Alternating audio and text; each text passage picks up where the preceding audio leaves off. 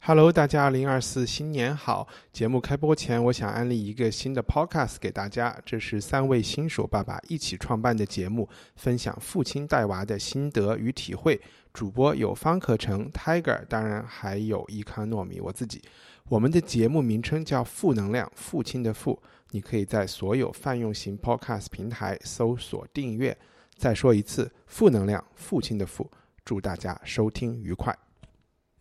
以下节目包含成人内容，请在家长指引下收听。欢迎收听文化土豆，我是伊康糯米。今天这期节目，我们欢迎两位老朋友廖小伟啊，当爸爸了，所以不太上常上节目。他上一次参加我们是录制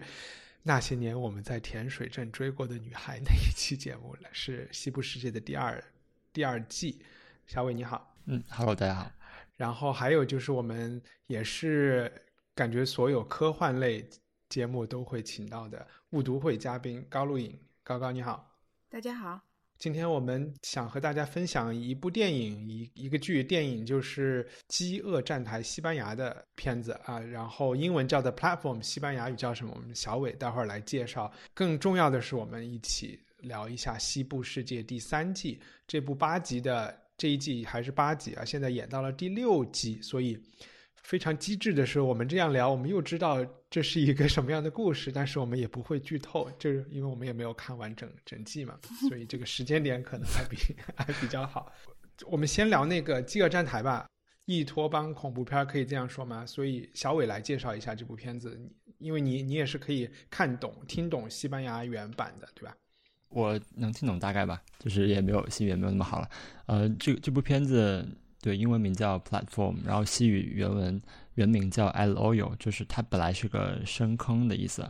啊，它也没有叫，它本来对应的应该叫 El Plataforma，但它也没有叫那个。我觉得这个深坑还挺贴切的吧，它就讲的是一个一个垂直的监狱里的一个故事，然后里面是一个伊托邦的设定，其实主要是讲怎么去生存，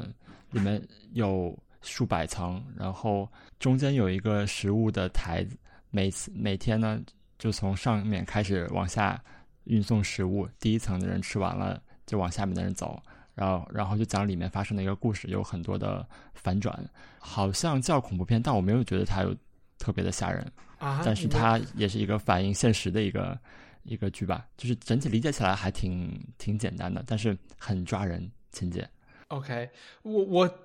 觉得西班牙语的电影啊，就是看的也不是很多，但是我总觉得他们喜欢灯光比较暗，然后呢，因为他们嗓音比较哑，所以我怎么看我都觉得是恐怖片儿这部片子我看了三次才看完，就是都是看着看着天黑了，我就说，哎，我要等第二天天亮了再看。我觉得非常恐怖。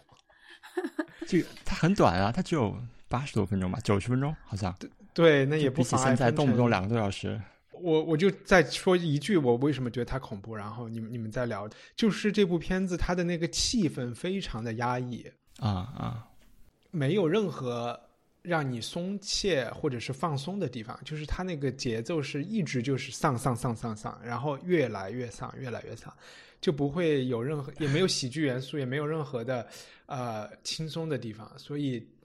就看这个会有特别强的那个密，就是密室幽闭恐惧症的。这给我的感觉是是这样的吧，然后我还记得小伟在，你是先看这个片子，然后在这个我们的聊天群里说了一下，这部片子没有什么吓人的呀，除了吃人肉的时候以外。呃，对，但我觉得，因为我看的时候并没有本能的感觉某些场景特别害怕，就是稍微有点不适，就是那些特别血腥的场景。但好在它也不是特别多。我我比起这个，我之前看那个叫什么寄生虫的时候，我感觉那个特别让人恐惧。尤其是那部片子，他们冲下地下室的时候，我当时都快吓死了，因为不知道里面有什么。但这部片子就整体还好，你就大概知道是就不会特别超脱那种恐怖的元素在里面。所以，而且西语片子很多这种就是这种比较呃过分的设定，就整体来讲，我觉得还是可以接受的。你说是西班牙人比较喜欢这种，这这这部片子里有有西班牙电影的特色吗？会是什么样的？我觉得这个电影有近期西班牙电影的特色，就是近期，呃，我说的近期是近一两年，西班牙电影在悬疑和高概念设定上，他们都会表现的比较出色。比如说，一般你也看过有一部电影叫《看看不见的客人》，对，就是他们会把还有还有茱莉亚的眼睛也很吓人。对对，就是高概念设定的这一类电影，他们现在玩的比较好。哦，对，就像像之前《武器之夫》里面那种什么，就把一就一个人强奸了自己的啊是是亲人嘛，然后就要把那个强奸犯变成女人啊，再去强奸他，就这种设定其实挺多的了。就而且这种特别恶心、让人看起来不适的这种情节画面，我觉得在西班牙里还算挺常见的。这是为什么呢？我我觉得文化里面就有一点这种因素吧，就包括那些拉美的导演在这种设定里，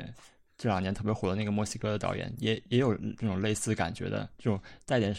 就是那种神话里的东西啊，然后那种不伦的呀之类的，就是特别血腥，然后挑战那种一般人伦理的这种设定特别的多，而且也挺吸引人的。是因为他们就是口味重，他们看起来觉得这个并不重口味，还是说，我我也不知道。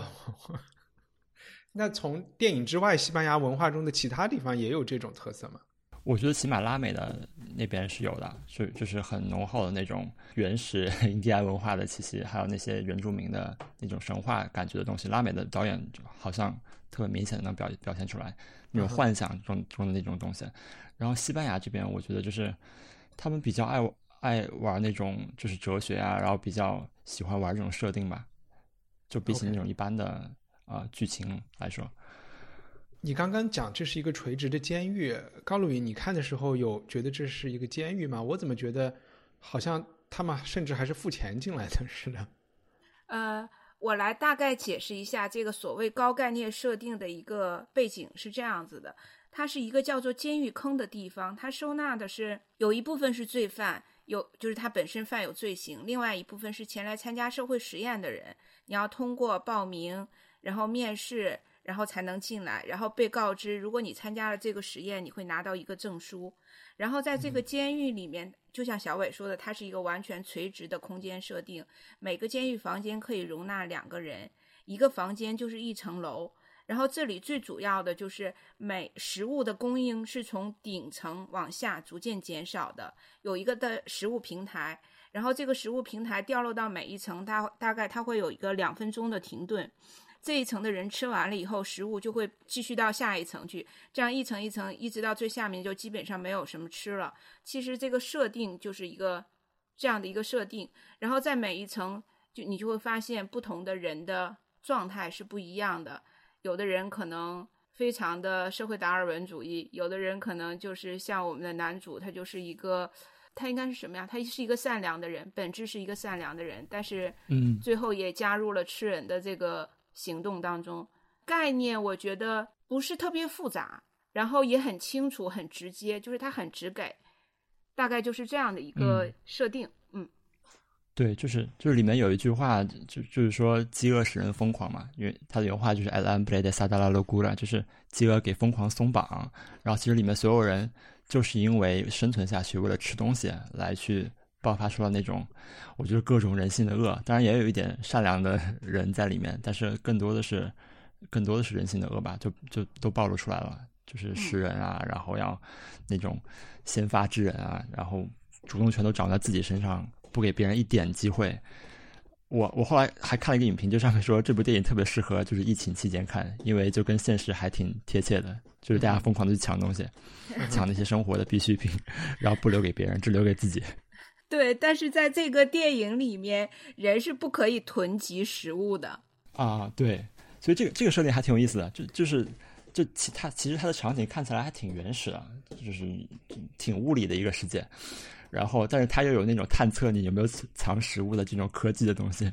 嗯，然后这个这个还挺有意思的啊。对，所以我更觉得它不是一个监狱，它就是一个社会实验基地。当然，这个社会实验是非常残酷的，然后可能有一些嗯看不见的 leader，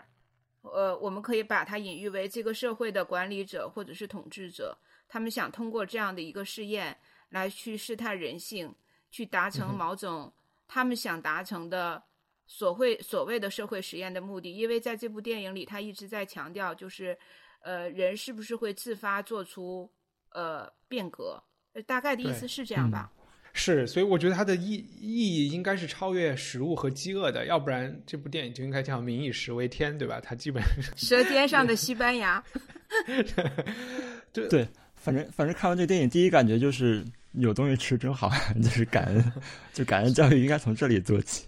我我也同意，他想讲的这个道理很明显。然后就是，如果是对政治哲学感兴趣的人，就会看出来。比如说，他描述的这个，就是像《利维坦》这本书里面讲的那种原始状态。然后刚才你们也提了，他想探索这个社会如何从那种社会状态过渡成为一个相对有社会契约的一个有有有公平正义，然后又关怀弱者的这么一个。当然，他通过需要通过革命，需要通过暴力，或者是。但是他们中间各种都有尝试了，甘地式的人物也有，有一个女人不就是说要跟大家讲道理嘛？然后，但他的底色基本还是很悲凉的，就是这种试图去讲道理的人，最后都是秀才遇到兵，然后都都死得很惨。最但是最最后的这个结尾，我们如果不剧透，他他，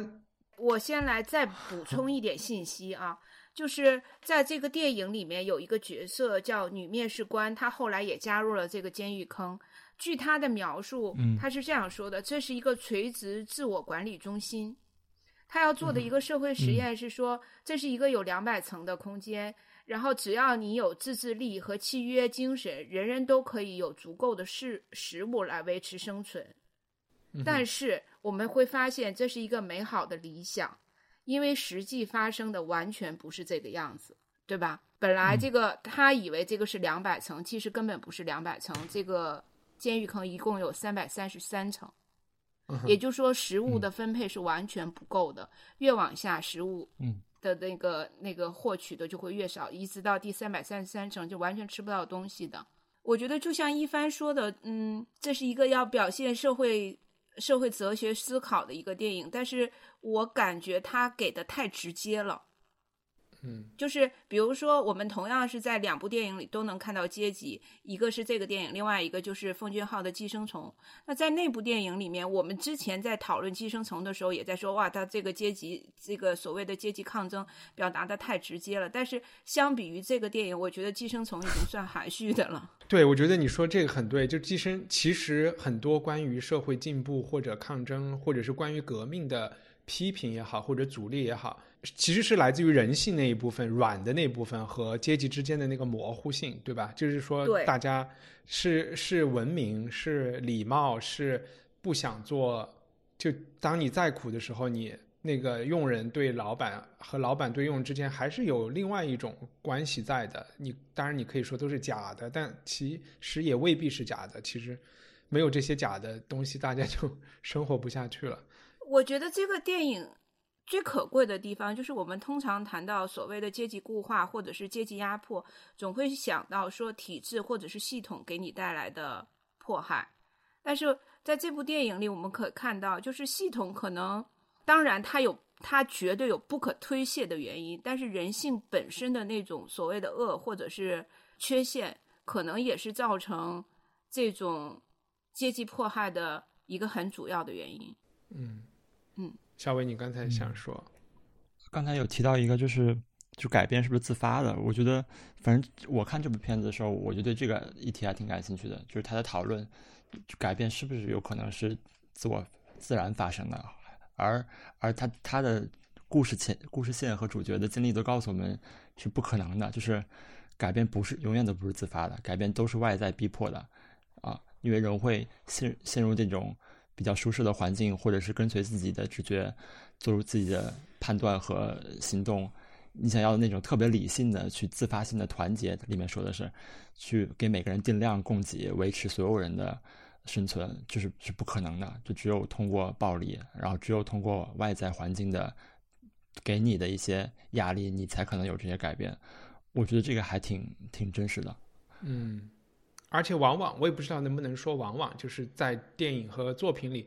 就电影电视剧里要体现这种呃抗争的时候，都会出现一个黑人角色，因为好像 他们自带一种就是经历了一个好像四五百年的抗争历史，然后呃从从从奴隶到美国总统的这个路程，好像他们能更懂这个。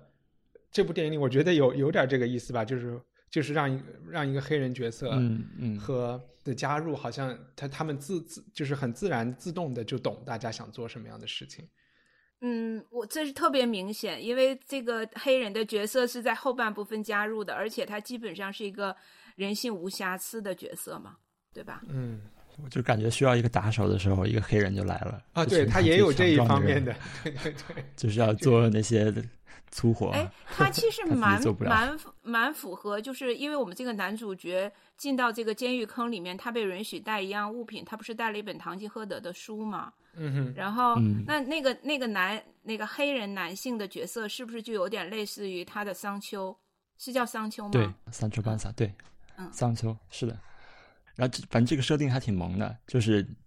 你进一个地方只能带一样东西，你会带什么？然后之前里面每个人带的都不一样。然后他带了一本《堂吉诃德》，真的是感觉是文艺青年的挑战，生存挑战。那你们会带什么呢？这个问题问想过这个问题的好。我会带什么？嗯，可能要带一个一直能用的东西。我可能想到的也会是带书，哎，我这太无用了。或者就像那个老头一样带一把刀。对呀、我觉得那把刀很有用，但前提是那把刀不会被人夺走。对我，哎，我我觉得这个老头儿很。睿智呀，因为一开始 加入就是被选入加入监狱坑的人，其实他根本不知道里面的情况、生存环境是什么样子。这个老头儿就带了一把刀，啊，当然其他层也有啊，因为比如说下面有一个人他拿了一把武士刀嘛，还有人带了钱，钱是最没有用的东西，还有人带了那个充气的游泳的那个那个小泳池，对吧？反反正我觉得，如果你带个特别明显的凶器，你就永远也不能睡觉了，因因为你睡着了，你的你的室友就会把你干掉，用你的凶器把你干掉。我可能会带一个看不出来是武器，但是其实是武器的东西吧，嗯，类似于什么什么刀片之类的。那那最最后说一下，呃，结尾算是一个开放性的结尾吗？嗯，看起来反正应该是不是就是是一个开放性的结尾，它没有像其他的一切那么明显，但是好像也没有那么的开放，就就因为因为他最后是黑场了嘛，然后他跟着他的第一个室友走了，所以好像也都知道是大概是什么意思，就就他死了的意思吧我觉得这个意思啊。对啊，就它是半开放的，我觉得，但只不过唯一的悬念是是是另外一个东西嘛，就是那个到到底存不存在？我觉得这个就别剧透了。嗯哼，也有人说他整部他他带的这本书就是整个他抗争的缩影，就是他就是这个监狱坑里的堂吉诃德，就这个反正也挺明显的，就他想挑战一个不可能的完成的任务，而且他本人长得又太像耶稣了，我就觉得嗯，就这些小的细节上，他他太想让读者就是观众感觉到他想说说什么了，一切都很直接。这个电影里其实有大量的所谓的圣经的梗在里面，比如说，呃，这个浴室有三百三十三层，那如果按照每层有两个人来算的话，就是六百六十六个人，对吧？那在《圣嗯经启示录》里有一段话，呃，我大概读一下，它叫他是这样说的：他又叫众人，无论大小、贫富、自主的、为奴的，都是在右手上或者是额上受一个印记，除了那受印记有寿名或有寿名数目的，都不得做买卖。在这里有智慧的，凡有聪明的，可以算计兽的数目，因为这是人的数目，它的数目是六百六十六。然后包括在这个呃男主角曾经被人叫过弥赛亚，其实他也是嗯嗯来自天主教的一个名称。嗯，所以我就觉得在这部片子里面，他要加入的加入的东西太多了。然后呢，每个东西加入的又特别的明显，就就让人觉得没有那么意犹未尽。然后它又是一个超极端的环境，所以它带给我的那种震撼，或者说所谓的扎心程度，呃，没有寄生虫或者是燃烧来的那么深。我不知道一帆你你是怎么想？就是你刨出恶心这一部分，就是那个所谓扎心的程度。没法逃出恶心的。我觉得，呃，就像你们提的，就是也可能是西班牙和南美，它确实是一个天主教文化还很深的地方。然后这种东西就是脱离不了呃直接的身体的反应的这种。呃，也让我想起那个之前误读会我们读过的《市民镇漫记》，后来他们进了那个疯人院之后，呃进也是进了监狱之后的那种情况，就是很赤裸裸的、很赤裸裸的恶心，然后要在这种恶心里面再升华出来啊，就是在一个很罪恶的环境里面，呃。升华，也许就是说，在上帝或者是在教会的眼里，人性就是这么，就是这么恶心，然后才能对比出来这个所谓的弥赛亚，他后来准备牺牲自己，然后做的事情是是一个什么样的，没法脱离，他就是一个要给你这种感官刺激的东西，所以我去推荐人看也是那种，就有点像，我也没有觉得这部片子会。给我特别大的启示，但是就有点像我去坐了一趟翻滚列车，然后我也知道你不喜欢翻滚列车，但我觉得我都受了这个罪了，我还是推荐你们去坐一下。竟 然这么不堪，也也没有了，也没有了。我我还是推荐大家去看的，因为有的人也是喜欢丧的东西嘛，对吧？这个它就是一个，而且它很短，而且跟别的电影也有有点不一样吧，还是还是可以的，我觉得。而且我们刚才忘说了一个设定，就是。就其实是这里面是每个月要换一次，随机换一次层层数的，所以对，所以才有体验过在下面的人就会变得更加的暴虐或者是贪婪，到了上面之后就更加的多吃，所以这也是导致了就不可能心平气和的大家一起讨论理性的去做做一些决定的原因。又回到书本上来，就是哲学家会说，当你不知道你会会从哪一层醒来的时候，你的行为应该是去假设你会是那个社会上最没有资源的人，然后要设计一套行为准则或者是社会规范，让最没有资源的第三百三十三层的人都能活下来，因为你也有可能是那个人。但是在这部电影里，反而是抓紧时间多吃一点，然后，对吧？就是其实是相反的结果。一帆，我一直都觉得哲学家或者是社会学家，他们所希望建立的公平社会体系，都是基于一个美好的理想的幻想之上的。他会基于一种做所谓的无知之幕的原则去设计一套兼顾所有人的体系，但是实际情况是，这个社会每天每一个阶层的人都在生产不公和制造差异，然后我们就会习惯性的每一个人都会习惯性的去忽略那些。弱者，或者是没有被体系考虑的人，然后去着眼于你自己当下的自身的利益，最后就会融入到这一场整个的社会实验当中。我还是拿疫情期间这个这个行为来做例子。我们所有的人都知道，囤积其实是没有必要的。但是你每当听到一个谣言传来，比如说啊粮食可能以后就不够吃了，或者是说啊现在外面病毒非常多，我们必须要囤大量的食物在家里面，这样可以保证自己的安全，你就会不由自主的去做这样的事情，会吗？因为你会去假设说有可能，如果有百分之一的可能这个社会陷入到一个极糟糕的状态，那我就要把这个百分之一的可能性尽可能的去避免掉。我觉得这是一个智商税啊！如果要说社会达尔文主义，那就是这一类这一类社会，它会自动的被取代掉。就是说，买枪是一个理性上还说的，就很多人说美国人开始买枪啊。嗯，我觉得买枪还有一点理智啊，就是说，呃，这个逻辑是走得通的。但是买食物，我为什么说走不通呢？就是。就有点像带一个很明显的凶器一样。就如果社会已经到了没有吃饭的、没有东西吃的地方，你觉得你能在你家里和你那五五那五公斤米独善其身多久呢？就是是一个不可能的状态，对吧？所以，就是这是所谓的目光的呃呃短视或者是。远视的问题，就比如说买枪的人，他可能是目光长远，但他也没有像哲学家长远到一个一个更更广阔的未来。那买食物的人，他的最初的初衷就是我囤五公斤米，那可能至少保证我两个星期不需要出门。我两个星期不出门，我的中中标的风险性就会降低。照比于那些每天都要出门买食物的人来说。我觉得从降低出门频率上来说是 OK 的，但是和买枪的问题不一样，就是说买食物会造成一种对食物的挤兑，但是买枪不会，因为那枪不是一个必需品嘛，就大家不会因为啊。所以在这部电影里面，其实它就出现了有一些人带了武器，但是大部分人都会在食物到达自己那一层的时候拼命的去吃，然后他们甚至去糟蹋食物。你就会发现，对于那个食物的，呃，那个占有和破坏，可能要比武器来的更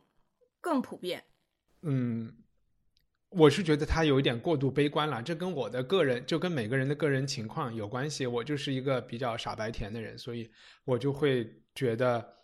就是疫情或者是这个电影的设定是少数我们生活中一个真的你可以。就给了你一个机会，让你去实践你觉得这个社会应该是什么样的，然后你去做你觉得正确的事情。当这个机会来的时候，如果你都不做，我觉得当这个疫情过去以后，就就是一个一个一个污点吧，在你身上会是一个长期存在的污点。我又把他说的太厉害了。我我是这样的圣人太少了。就是因因为我之我一直都是一个对人类这个群体非常悲观的人，所以我看这个电影就没有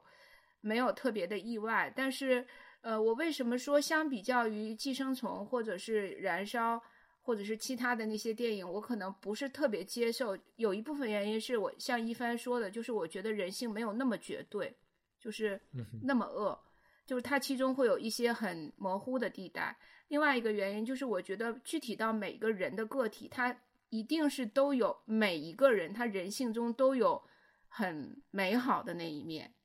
但是当他被聚到一个更大的群体的时候，他所散发出那种无意识的行为又是极具破坏力和丑恶的。这是我对人性、人类这个总体悲观的一个原因。就反观到现在的疫情也是一样，就是疫情期间。但这个电影想告诉你的事情，其实就是那个老头他有讲，他来的时候也是抱着非常多良好愿望来的，但是这个大环境会污染它，会让它对人性失去。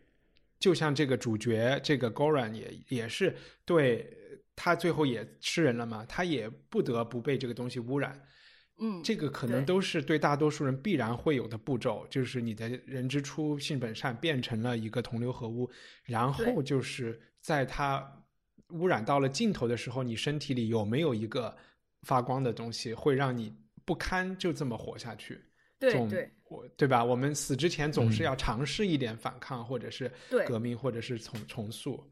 呃，那这个这个电影我们饥饿站台就就聊到这里，然后进入西部世界第二季，然后对呀，说错了，第三季，第三季，我们马上就能够 顺延到西部世界的第三季里面，因为这里面讲的也是一个革命的故事嘛。然后我用最快的时间把第一季和第二季稍微讲一讲，然后呃，估计没有看过第一季、第二季的人也不一定在听这个播客，但是可能我们中间会讨论的一些道理或者是一些有趣的事情，呃，你们就算从来没看过《西部世界》也能听一下。呃，第一季《西部世界》的设定就是一个电一个主题公园，然后这个主题公园里面有呃各种园区。其中最出名的园区就是一个西部牛仔的园区，里边有很多机器人。买票进去的这些人进去就可以为所欲为，想干什么他可以呃强奸人也好，去杀人也好，都是 OK 的。第一季讲的就是呃在这个园区里的这些机器人服务员，他们看起来仿生人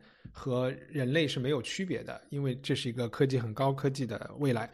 他们逐渐的有了自我意识，然后开始觉醒，对吧？然后意识到了自己其实不是真人，是机器人。那第二季就是讲的是这个园区里的机器人开始造反，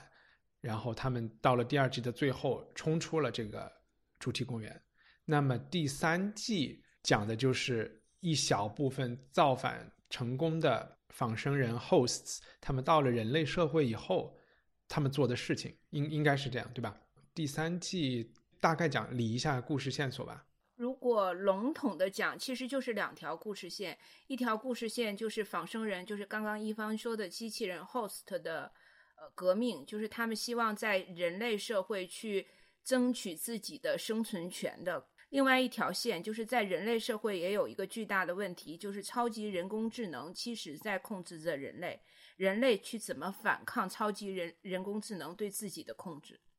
这是啊，就是前面是人在控制仿生人，后来仿生人到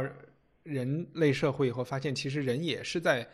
被谷歌、Facebook 控制的，是这意思，对吧？对。小伟有什么对这个故事线索要补充的吗？就是或者是在就是具体的讲一讲这个 Rehoboam 这个这个公司在控制着人类这个公司，它到底在做什么事情？那那就简单讲讲这这个科技背景吧。就是之前第一季里提到的这个拥有这个仿生人乐园的公司叫 Delos，然后它其实不只有西部世界这个乐园，然后还还有那个巫师的乐园，还有什么印度的有各种各样的二战的乐园，然后里面全都是仿生人来供真实的人类去释放自己人性中任何一面的。然后后来他们呃这些人就呃。制造了一个暗夜之旅，然后把所有在园区里的人都杀了。后来他们这些人就逃出来了。到了现实世世界之后，发现这个 Delos 公司，就第三季开始讲了更多关于这个公司的。它不仅有乐园，它还造机器人啊。然后反正这里面就简简单介绍了几种，有一种那个机甲，就是可能是防卫用的，很大，然后那个还挺有意思。然后还有呃，好像是牧牛用的，然后还有一个是那个高空。作业用的，然后他还造机器人，然后这个 Delos 公司之外还有一个公司叫 Inside，然后它是控制了人类这个世界的全部的几乎全部的人工智能还有高科技，然后它什么都做，就是什么交通、无人车、无人飞机，然后还有心理药片这种制造幻觉的这种呃这种东西，生理的东西也有，然后它控制着一个集纳了所有数据的这样一个中心数据系统，叫雷赫伯。然后它是集纳了所有人类现实世界的数据，啊，它可以计算，根据这个去用大数据来计算人类人类每一个个体的人生轨迹，来给它做出判断，并下结论，并且把这个结论给那些公司，就是给那些能够有这个数据后门的公司，让他们来在招人的时候呀，在运作的时候，根据这些来做出判断，相当于每个人的命运都被限定住了，所以这就是一个大的。的背景，哎，我有两个问题，一个是呃，Delos 做主题公园的这个 Delos 和 Insight，你说的这个大数据公司，它是什么？他们俩是什么关系啊？呃，Delos 公司和 Insight 公司是两个独立的公司，然后但是他们有一个同样都在做一件共同的事情，就是在收集人类的行为数据。Delos 公司收集数据的方式是通过在主题乐园里面人的行行动，它其实要也是有意识的在做这件事情。这个公司里面有一个卧底，这个卧底是原来后来没有黑化的那个 Hill 黑人的女孩，她其实在暗中一直在把这个数据给 Inside 公司，因为这部分数据也是 Inside 公司非常渴望得到的。啊，我想起来了，就是 Inside 公司做的是现实数据。但是他们发现这个现实数据还是有不完美的地方，就是呃，他们对他们对人性的理解还没有完全的掌握，然后反而是 Delos 在这个主题乐园里收到的、收集到的数据，似乎是人更本能、更自由状态下展示出来的这些数据，而且是社会精英人群的本能性的数据。嗯，对对对，然后所以他们去把它拿到了。那我第二个问题就是，Insight 做的这个呃这个 Rehoboam 这个大数据 AI，它当然你前面讲的小伟讲的就是我们现在想做的这个社会信用系统，最终也是这样，对吧？把你上微博发言和你过马路有没有闯红灯等等这些事情全部都进入到一个你的个人档案里面去，然后这个个人档案里。呃，这个你的信用分是其中的一个简单的指标、直观指标，背后应该还有很多其他的档案。但是这个东西怎么能够，嗯，预测你未来会？它是怎么给你算命的呢？这个机制又是怎么通过科技的手段来实现的？我觉得这里边这部剧里应该没有特别详细的去解释吧。但是我觉得它应该是通过你过往的一些行为和选择来判断你。未来在遇到类似情况下会做出怎么样的选择，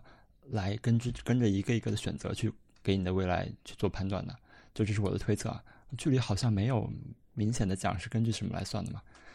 我我有一个感觉是，就是 Insight 的数据服务非常普遍的使用，最后形成了某种信则有，不信则无，因为所有人都相信这些数据的判断。所以，比如说我是一个呃外卖公司，我在招人的时候，我看了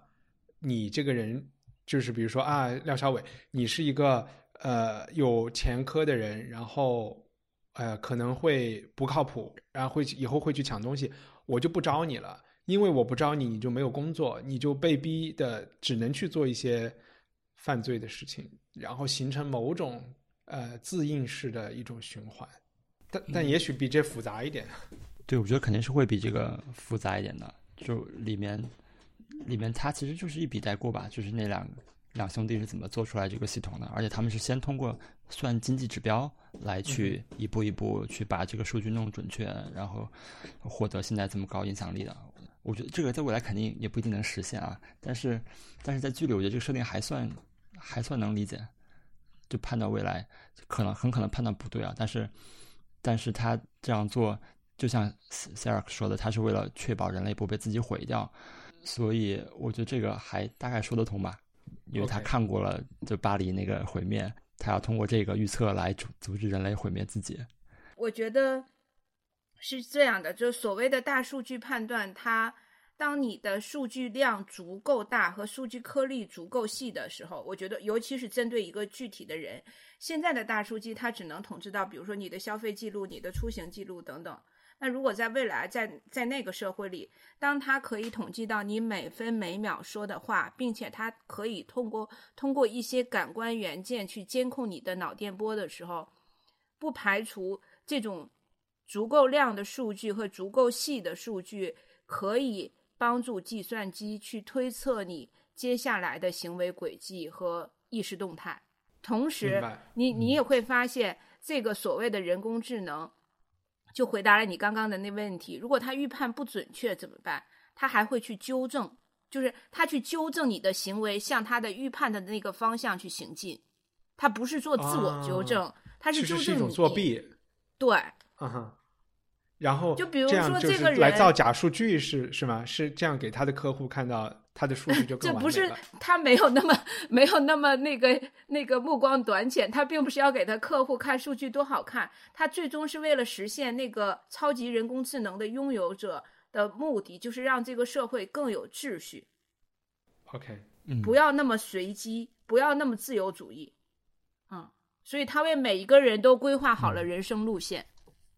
不过，不过他都到第六集了，还没有讲巴黎是怎么没的，我都等得很焦急。核爆？哦，他也不打算讲了，是吗？对他，就是他那个呃表现的那个情节，就是巴黎发生了一次核爆，然后这个可能法国这个国家都没有了。哎，那这当然，西部世界是一个，也是一个呃，以设定和探讨哲学问题呃见长，或者是呃安身立命的一个剧。你们觉得，就是对比第三季他们讨论的这些问题和讲故事的方式和前面前面两季，你们有什么感觉呢？嗯，就我有一个想吐槽的点啊，吐吧。就就尤其就刚才的第六集，尤其让我觉得特别的明显，就是。就就是它就有点像《碟中谍》，了就那种爽片的感觉，莫名其妙的一个打一百啊，然后打不死啊，刀枪不入啊，然后，然后还有一些热门金曲串烧，就就感觉总感觉怪怪的，就包括出现了那个大卫鲍伊的《Space Oddity》，就就感觉好像是在看什么什么火星救援，就各种类似的片子的一个混合，加《碟中谍》再加原来的《西部世界》，就是这种这种东西。就是如果用最最通俗的话来讲，就是第一部和第二部，我可能会觉得它的那个烧脑的门槛很高，因为呃，制片人就是诺兰，他他很刻意的去用一些打破时间线的方式去讲一个呃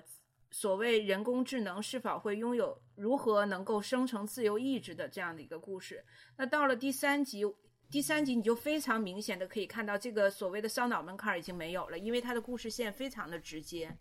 哎，但也不是完全没有，它有现实世界和虚拟世界两个有一些交叉，特别在 Mave 的角色里啊。嗯，但是它的时间线都是一直放，一直向前的，向前推进对，时间是一条，对对对对对对对，就不像前两集那么那么复杂。是因为它第二季的收视率或者是效果不好，所以他们。啊，做一些商业的取舍，也有可能制片人觉得 之前太难了，不好理解，然后观众就不看了。到了第三集，干脆我就给你一个好理解的东西，有这种可能。妥协啊，我也有感觉，就是第一季和第二季，他想讨论的主题相对集中一点，就是自我意识的觉醒。呃，然后第一季可能是某一个人，就是就是 Dolores 他的觉醒，第二季就是他。以及其他人就是一个群体的觉醒了，一个阶级的觉醒。第三季除了想讨论就是刚才我们讲的 AI 这个之外，好像还有一些就是特特别多的话题，它都放进来了，但是都没有办法展开。比如说，还有这个角色可能是最复杂的，对吧？对他本身是一个现实中的人，之前他在西部世界里牺牲了，然后他的肉体形象被重新复制出来，然后里边装了 Dolores 的一个复制大脑，把他又遣返回现实世界，让他继续假装 Hale 这个人。然后他在过 Hale 生活的时候，当卧底的这个时候，好像又就出现了那种聊斋的故事，就是就是 又迷上了人类社会，然后又开始反省自己自己的这个卧底身份啊，然后或者是自己的机器人身份啊，到底想不想要这个机器人革命啊？就从这一个人身上就看出，就是一个挺复杂的故事了。但是他又不，其实他也不是主角来的，他只是众多角色中的一个。然后 Mave 身上也有其他的各种层面的纠结，就是每个人的身份都无比复杂。你要不然就是看三遍，或者是看很多 YouTube 视频的分析，就是单独看的时候就就会觉得没有空间去想这些事儿。嗯，我觉得这一季主要要探讨的所谓的人或者是仿生人到底具不具有自由意志的这个问题，集中体现在两个角色上，一个就是一帆讲的刚刚那个 Hill 的角色，另外一个就是威廉这个角色，因为威廉这个角色是完全独立在其他人的这个故事线里面，其实就是一个他自我反思的一个过程。嗯哼，然后我觉得借用这一季第五集有一个集的那个标题名称叫“量子退相干”。量子退相干就是一个量子力学的概念，它大概解解释的就是两个相互关联的一个量子，在受外部环境的影响后，它俩的相关性就会逐渐去消散了。就是两个粒子原来它们俩是同时在动，完全一致，但是如果有一个外界的观察者出现的时候，它们俩就就不相干了，成为两个独立的东西了。那你、你会看在 Hill 身上就非常明显，他本来应该是 Dolores，但是在这个过程中，他萌生出来另外一个他自己的自由意志。他这个时候开始纠结，我到底是要去遵从那个 Dolores 的指定去做那个革命的那件事情，还是我要去选择我自己的另外的一条路，对吧？所以也就是 Rehoboam 这个机器并没有掌握 Hale 的行为方式，就是他还不能细分到，就按理说也是可以的，对吧？就是不管你的人格分裂到什么状态，这就是那个塞拉克，就是那个大 boss，他为什么非常想要这个园区的数据的另外一个原因，就是这个 Rehoboam 就是雷伯安的这个超级人工智能，它其实只能统计到人类的数据，它拿不到仿生人的数据，所以它没有办法去模拟和控制仿生人的行为轨迹。但按理说仿生人的行为轨迹，那个英国人写的嘛，那个 Lee Sizemore 写的，就看一下脚本就好了。但是像 Dolores 这种，他已经跳出他的脚本了，他开始有自由意志了。嗯，明白。所以他是不能被监测的，但是他的力量又无比强大。那那我们再说一下，之前我们上次聊天也有聊过，就是大家特别感兴趣的角色或者是故事线索，在这里面除了巴黎是怎么毁灭的，小伟你你最感兴趣的故事是什么？嗯，就就反正首先就小粉的出现就已经很惊喜了，嗯就《绝命毒师》里的 Pink，就是他一出现就就就让人感觉就是老朋友老朋友出来了那种感觉，因为因为里面有一集不是讲他嗑那个 Genre 那个药，然后对，体验了各种各样的情绪嘛，然后就就有人说，就说老白你看小粉他又可嗨了，就就这点还蛮搞笑的。啊，是故意的吧？他是故意的一个致敬，应该。对，这个是挺挺惊喜的一个部分。然后还有的就是那些就是一些莫名其妙，也许也不重要的小细节吧，比如说那个出现了全游的龙啊，然后就是这种，就让你觉得很意外，就这种东西。我觉得西部世界一直以来就这种互相呼应的细节，然后还还挺质量挺高的。所以这听起来像是批评你对他主要想讲的事儿没有那么大兴趣。啊主要想讲的是，我觉得我我现在看完每一集，就是我都感觉好像看影评更爽。嗯哼，就是我好像直接我已经看的不够懂了，就他每一集的片名也好啊，然后呃，就就埋的一些东西，我我觉得我直接看，哪怕我已经知道前两集讲了什么，我都不太容易看得懂他具体想表达的东西。也就是说，他的这个故事呃，一方面就是他已经开始自己玩自己的梗，或者是陷入了一种玩梗的这个误区里面去，反而有点忽略了本来好好讲一个故事。嗯，我觉得是因为有点散吧，因为因为第一季给那种是让人愿意去深挖进去、去仔细想啊，去去分析、去去看、去看每一个细节，他给你想给你的暗示是什么。但到了这一季，尤其是经过了第二季之后的第三季。他来回切的场画面、时间点和那些人物的表现，已经让人有点应接不暇了，就是接接不过来了。高高最感兴趣的人物或者是故事是谁？这一集里面，我其实最感兴趣的人物是威廉，就是他一直很怀疑人类是人类是是否具有自由意志，所以他就在园区里通过自己的一系列杀戮行为啊，或者是说一些呃，包括他也尝试过一段爱情。试图证明一件事情，自己才是自己真正的主宰。那到了这一季的时候，他进入到一个精神病院，然后他也看到了通过虚拟现实看到了不同时期的自己，然后他也在不团不停的问自己，就是我现在所做的一切是否是因为我的家庭环境，或者还是因为我本身而走到今天这一步？就是他的那个内省精神更让我着迷。印象中啊，在前我忘了是第一季还是第二季，福特曾经说过一句话，他就说人类是不可能有自由意志的，因为真正自由的物种是要对自己的核心内驱去进行不断的质疑，才能有才能拥有去改变它的能力。但是威廉他他从来都没有质疑过质疑过自己，直到这一季，我们可以看到他开始有那种大量的所谓的自我剖析的。动作出现，所以在这一季里，我对他比较感兴趣。那至于说故事的话，嗯，我这一季里特别喜欢第五集，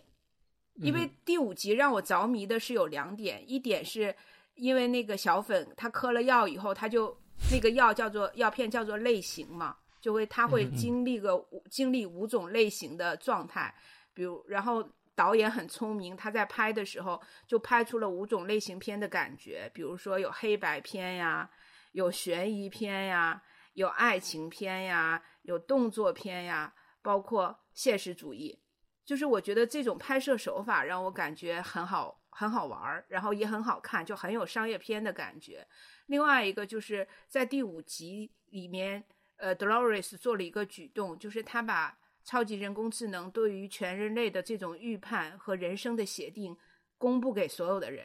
然后你就会看到所有的人类在拿到这份这份脚本的时候，他们的状态，就是 就我觉得还挺真实的。就是，嗯，首先有人选择不看，就我不想知道，但是这部分人是极少数、极少数、极少数的人，可能连百分之一都不到。那更大部分的人，他们看了。自己的人生脚本以后就陷入了一种崩溃和癫狂的状态。就是那刚好是吧？就是就每个人看完自己的命运之后就崩溃了。我我当时就觉得，这这个塞尔克的计划还挺有必要的。就是确实不应该让大家知道，大家本来也不想知道，你们非要让他知道，就是就完全塞尔克做的是对的。而且我一直就我就我就特别希望他赢。结果他他每次在拥有雷赫波的情况下还节节败退，所以我特别我我看每一集都很失望，我看第六集就更失望，就是就是黑友融入无人之境，所有人都在追杀他，他他他就毫发无损打败了所有人，让我让我觉得这个这这是神剧的潜质，就是主角永远不死，然后就那种感觉。就我刚才想说的是，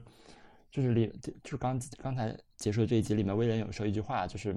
就是他就说，他说人类是什么？他就说人类是漂浮在虚漂浮在虚空中一一层浮土之上的细菌，然后就哪怕是有神灵，神灵也就早就抛弃我们了，因为我们把他创造的美好星球给毁掉了。我们我们没有什么人生，就是人生没有什么意义，我们就只是在加速消耗，然后造成造成了混乱。我们只是石手上的虫子。我觉得他骂的好狠，然后。就就是感觉他对人性绝望了。他经历了这些之后，而且在在另外一方面，这个剧的里面，普通的人也都混乱，然后幻灭，然后那些塞尔克的真人士兵又那么不堪一击，就我就整体的感觉，人类真的还就挺没用的，就是在每一个战线上都都是那种无法抵抗、节节败退，就被被所被仿生人一两个人就掀翻了，就是感觉人还真的挺本身就挺脆弱，然后也不堪一击的感觉。而且他说的话挺像一个环保主义者说的话的，就是我们在消耗地球。Greta Thunberg 出来了，那个。其实你们喜欢的这个威廉的戏是我最不喜欢的，啊，就是我特别烦他，我一直就很烦他。然后我觉得他就是怎么讲，就是他在最开始玩西部世界的时候就过于认真，然后他就一定要去找一个什么地图啊什么的，就是他的那个认真的那个劲儿就特别让我，我就觉得他脑子有毛病。当然你们说他讲的那些话也都没有错，就是我不太喜欢这个。嗯，这个剧里就是说把每个人的那个问题都塞得很满，然后当他们表现的时候，其实是靠一些大段的议论啊，或者是靠就还是很直接，也没有认真的讨论。就说实话，我没有觉得他把哪任何一个问题讨论的很清楚。就是说啊，这个数据泄露了以后发生的，我们看到的就是大家就已经社会暴乱了，然后人就要自杀了，也就是泛泛的给你演了一下。然后他在他在讲很多话题的的时候，都是这种处理方式。我就觉得你不这么处理也行，就感觉拍这个片子的人，他们已经很明白网友希望，或者是他们在给 YouTube 博主提供特别多的素材，然后让他们包括咱们进行二次创作，来造成一种效应。然后也是他们觉得可能某一类观众会觉得这个东西特别高明，然后怎么怎么样。但反而我对这些都比较无感。我感兴趣的还是最后两集，我希望能够看到 Maeve 和 Dolores 之间的有一个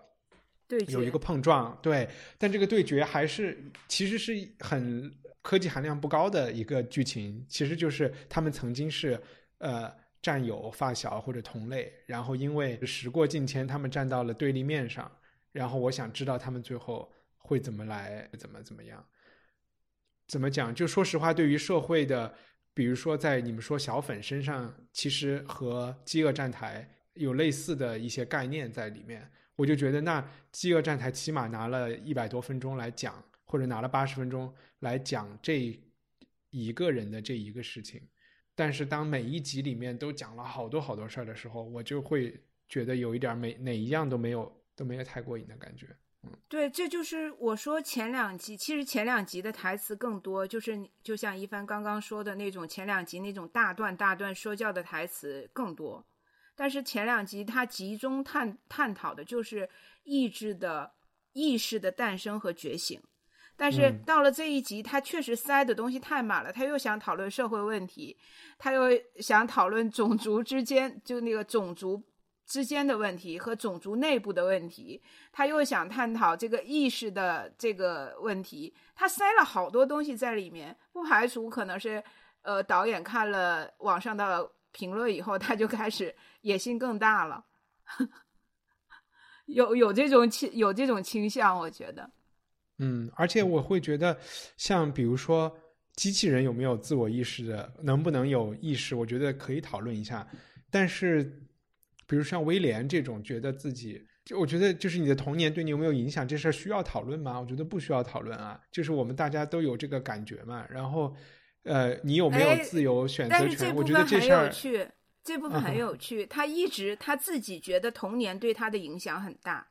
就是因为他有一个酗酒的父亲，他的家庭很混乱。但是后来他有一个细节表达的就是这个小孩他本身就有暴力暴力倾向。就是他在他在学校里不是打同学，还把同学的腿给打断了吗？就是这是基因里带来的，而不是说后天的家庭环境给你的。OK，反正总之来说是一个混合状态下产生的事儿嘛。然后以及人有没有一自由的选择之类的事情，就像这个剧里说的，如果你觉得看起来有或者感觉像是真的，那去较这个劲有什么有什么意义吗？就他对你来说，对呀，所以威廉说的话，我觉得超精彩。他这一季简直就接起了福特的大旗，开始频繁的往外甩金句。就你刚刚说的，他就是这么表达的。他说：“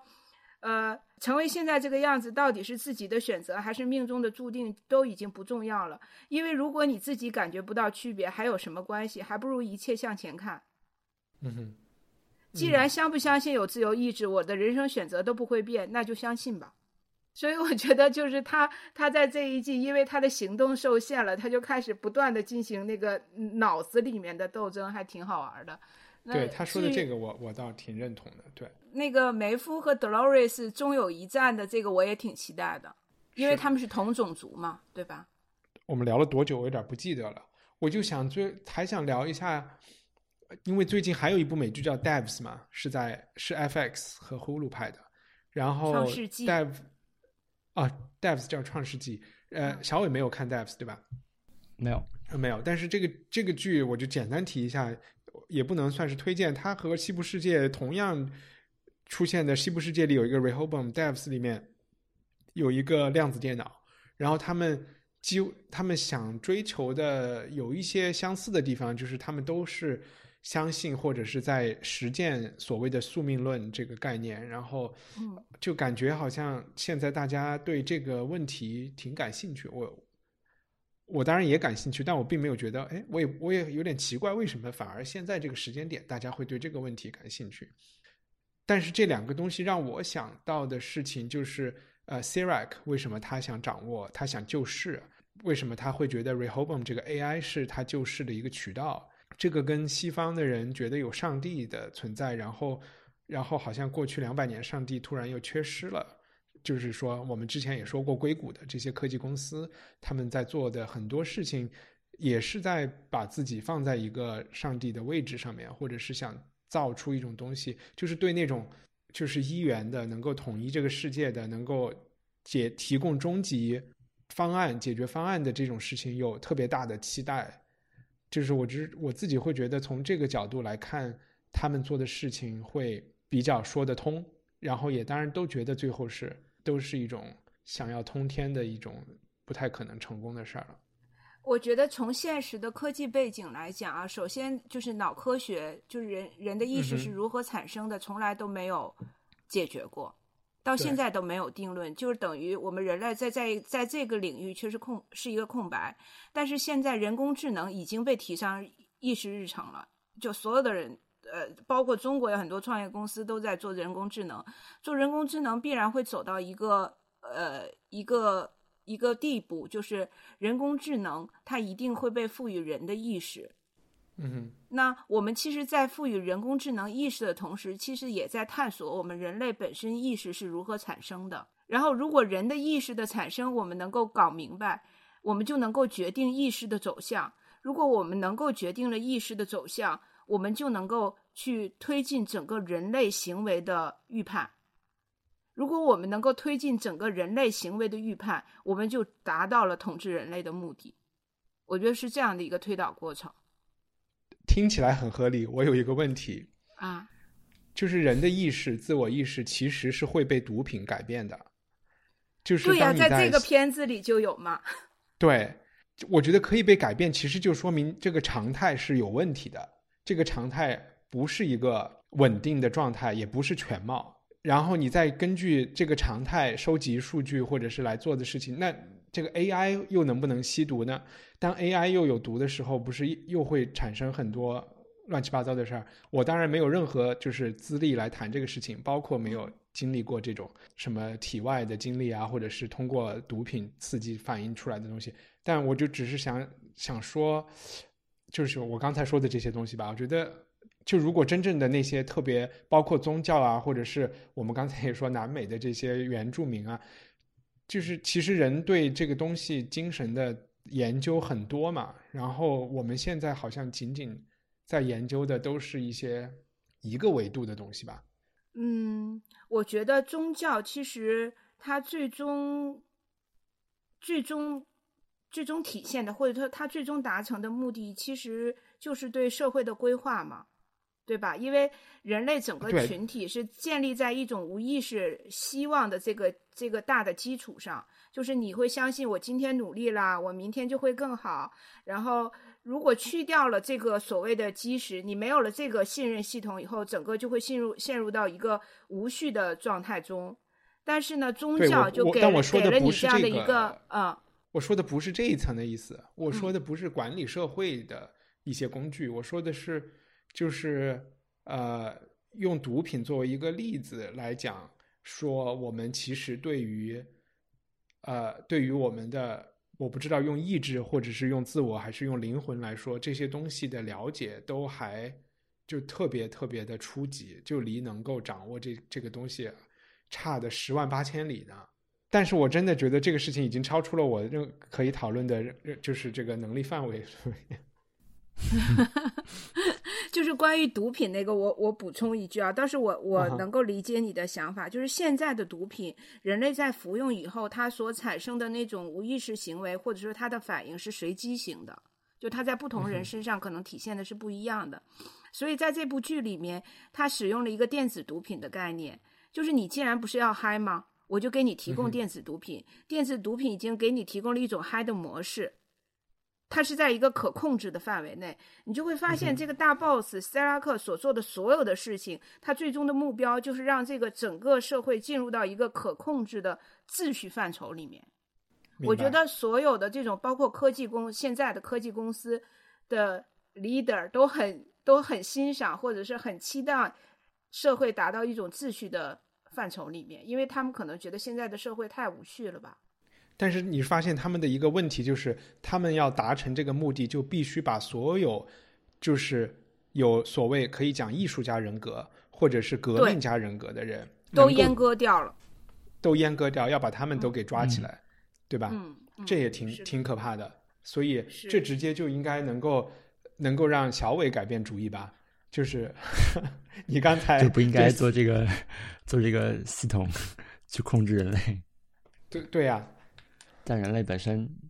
就是反正又脆弱又病毒，又又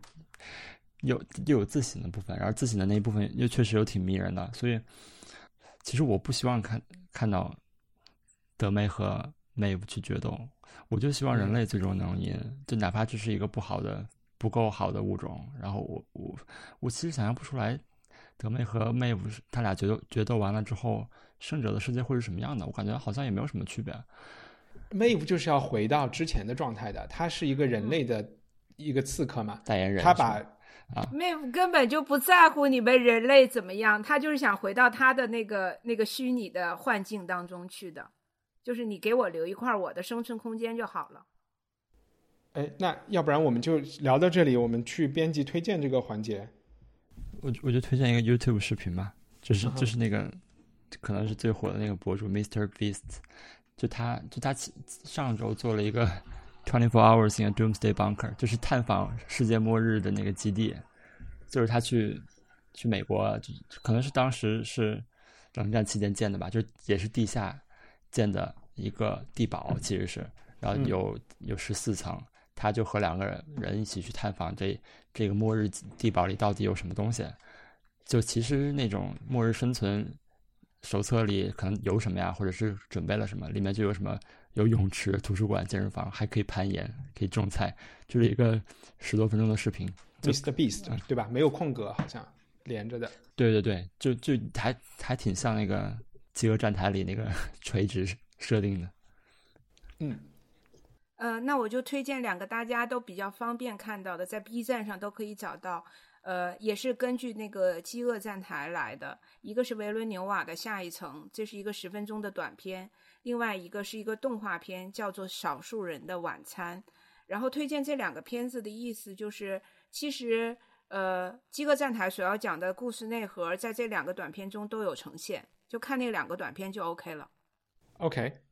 那我们把大家推荐的这些链接都放出来。然后我是在那个古腾堡上下了一本小说，准备看，应该也不算太长，是一个一八八四年的小说，叫《Flatland》，就是平，我不知道中文有没有翻译。Flat 是一个词，Flatland，它讲的是一个二维世界里面几个几何图形之间他们的爱情故事，好像他最后还会怎么跳到三维世界里面来，就。从这个设定里面，我当时看到介绍，感觉和西部世界好像还有一点关系，所以啊，啊所以中文也有出版翻译叫做《平面国》。嗯，那就这样。好。吧，嗯，那好，好，谢谢大家，拜拜。拜拜。拜拜。希望你喜欢这期节目。我还想感谢所有热心听众对于文化土豆的赞助支持。我们这个小集体经常会有邮件的交流，最近还开始一起制作一本叫《土豆小报》的刊物。如果你也想成为文化土豆的赞助人，请访问我们的官网。四月底前入会和续费的朋友还可以收到我赠送的《那不勒斯四部曲》小说全套收藏。我们的官网是 culturepotato 点 com。